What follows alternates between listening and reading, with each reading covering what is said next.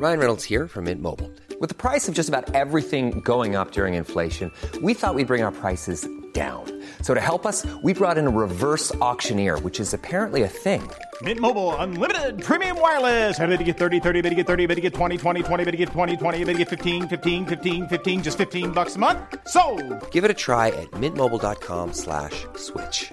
$45 upfront for three months plus taxes and fees. Promo for new customers for limited time. Unlimited more than 40 gigabytes per month. Slows. Full terms at mintmobile.com.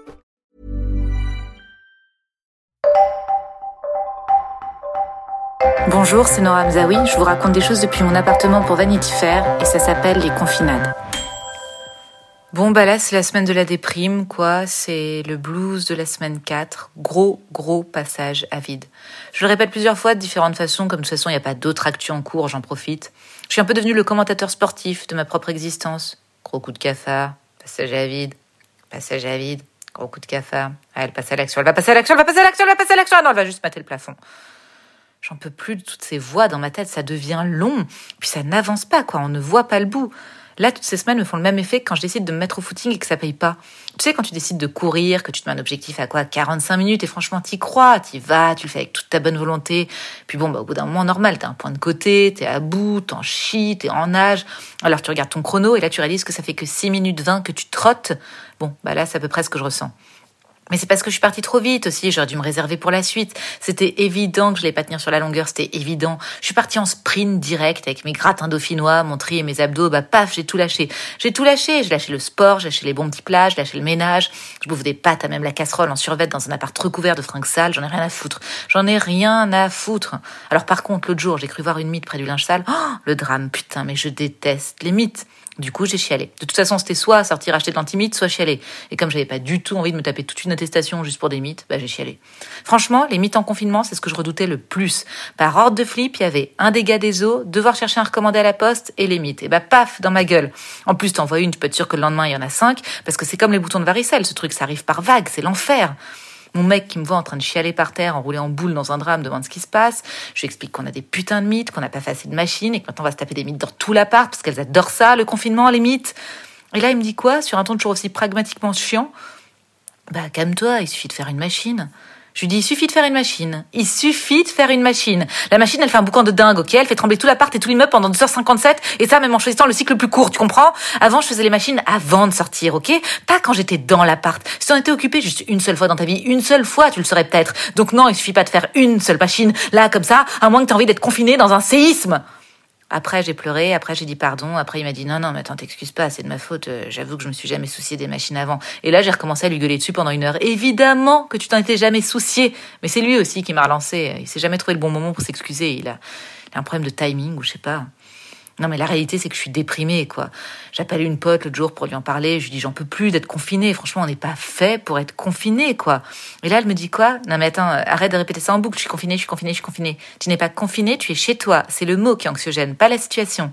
Alors non, euh, franchement non, c'est pas le mot, hein, c'est bien la situation, ça ne fait aucun doute.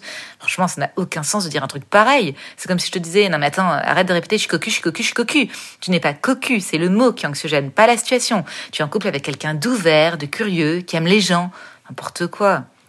Puis moi, je connaissais la déprime des fêtes, la, déprime des, chagrins d'amour, la déprime du syndrome prémenstruel. Bah maintenant et pour toujours, je placerai en tête de toutes les formes de déprime la déprime du confinement. À partir de maintenant ou à partir de notre sortie, tout notre rapport à la déprime aura changé. Les gens ne diront plus jamais, non mais attends, mais t'as tes règles ou quoi? On oubliera toutes ces histoires d'hormones, de saisons, tout ça sera juste lié à quatre murs, l'émotivité deviendra l'affaire de tous et on dira, mais qu'est-ce que t'as, elle est comme ça, t'es confiné ou quoi?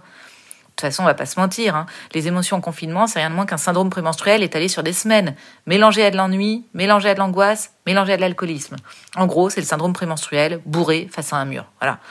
Moi, je me sens moche, je me sens molle, je pense qu'à bouffer, je trouve que je sers à rien, c'est dur. Et puis alors pour le couple, on n'en parle même pas. Nous, on s'est déjà séparés et remis ensemble quatre fois depuis le début du confinement. Quatre fois, on s'est séparés. Je lui dis, c'est bon, on arrête, on arrête, ça y est, ça va, j'en ai marre. Et puis après, pardon, je regrette, je regrette. Et lui, pas une fois, il m'a demandé, non mais attends, tu vas avoir tes règles? Pas une fois, mais parce qu'il est dans le même état. L'autre jour, je l'ai grillé. Il était allongé sur le canapé, à regarder un corbeau par la fenêtre avec le regard de princesse Diana tout mélancolique, là, en s'enfilant des œufs de Pâques Kinder.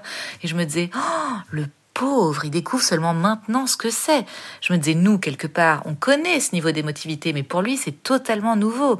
Vous l'auriez vu, il était comme une meuf qui aurait ses premières règles à 35 ans, c'était terrible. Je me suis posée près de lui, je lui ai dit, ça va, tu penses à quoi? Et là où d'habitude, il m'aurait répondu, à rien, là, il m'a juste dit, je sais pas, je, je sais pas ce que j'ai, un coup ça va, un coup je déprime, je sais pas. Alors moi, je lui ai dit, ouais, je sais. Il m'a dit, tu sais quoi? Je lui ai dit, je sais que tu sais pas. Ça lui a fait vachement de bien, n'empêche. Hein. Je lui ai gratouillé la tête et je lui ai dit, allez, ça va aller, ça va aller. Bon, après, je suis allée me cacher dans ma chambre, j'ai appelé ma copine, je lui ai dit, oh, je suis au bout du rouleau, c'est chaud, il fait une tête de trois pieds de long, je ne peux plus le blairer. Il me plombe, je te jure, juste quand je vois sa gueule, ça me plombe. Elle me dit, ah non, mais rassure-toi, on est tous dans le même bateau. Hein. Ici, Bertrand, soit il fait des pompes, soit il chiale. Alors rassure-toi, c'est le monde entier qui va mal. Je veux pas en quoi me préciser que c'est la planète entière qui en chie et supposé me rassurer, mais bon, il vaut rien, franchement, cet argument. C'est pile le cœur du problème, c'est pile ce qui est inquiétant en ce moment. La meuf n'a absolument rien compris au principe de la pandémie, en fait. En même temps, c'est pas bien grave, il lui reste minimum un mois pour comprendre.